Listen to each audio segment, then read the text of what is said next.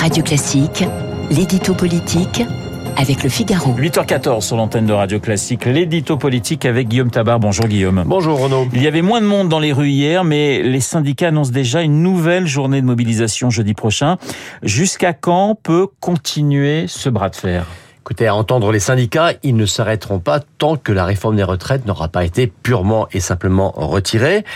Mais euh, s'il serait excessif de dire que la mobilisation s'essouffle, c'est un fait qu'elle diminue et assez nettement, et ce depuis deux semaines consécutives. Euh, le taux de grévistes euh, est désormais très très faible partout, hein, autour de 10% dans la fonction publique, et les cortèges sont moins garnis.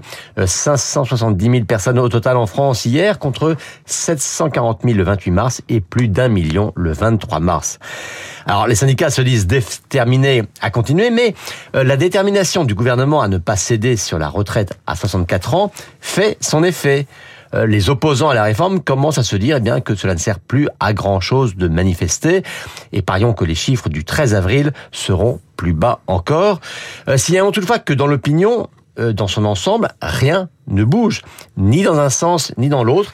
Il y a toujours environ 70% de Français qui sont opposés à la réforme. Est-ce que la décision du Conseil constitutionnel qui euh, aura finalement raison du, du mouvement social? C'est en tout cas la prochaine échéance et c'est vrai qu'elle sera décisive. Alors aujourd'hui, une majorité de personnes euh, parient sur une censure marginale, c'est-à-dire uniquement des articles qui seront considérés comme des cavaliers, hein, ces dispositions qui n'auraient rien à voir avec un texte budgétaire.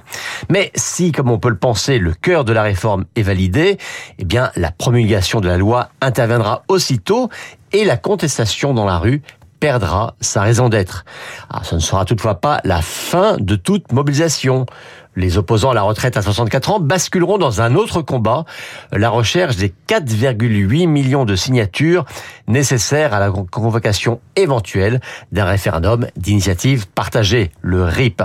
On passerait d'une démarche sociale à une démarche politique.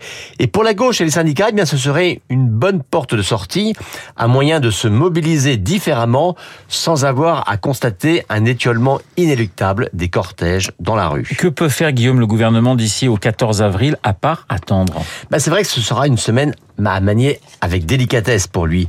Car on sait que la gauche mélanchoniste va tout faire par avance pour délégitimer la décision du Conseil constitutionnel.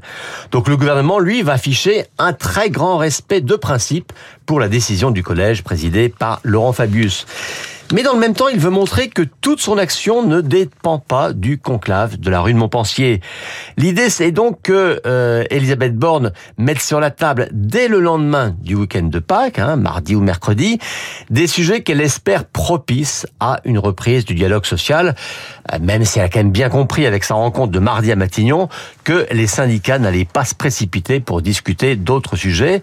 Bon, l'idée en tout cas, c'est de faire comprendre que la vie gouvernementale continue, euh, même même si le conflit sur la retraite n'est pas encore fini, euh, et même si euh, euh, elle, a, parlé, je crois que c'était sur RTL ce matin, de la nécessité de faire une pause maintenant dans les réformes. Ne pas humilier les syndicats. L'édito politique, signé Guillaume Tabar. Tout de suite, mon avis.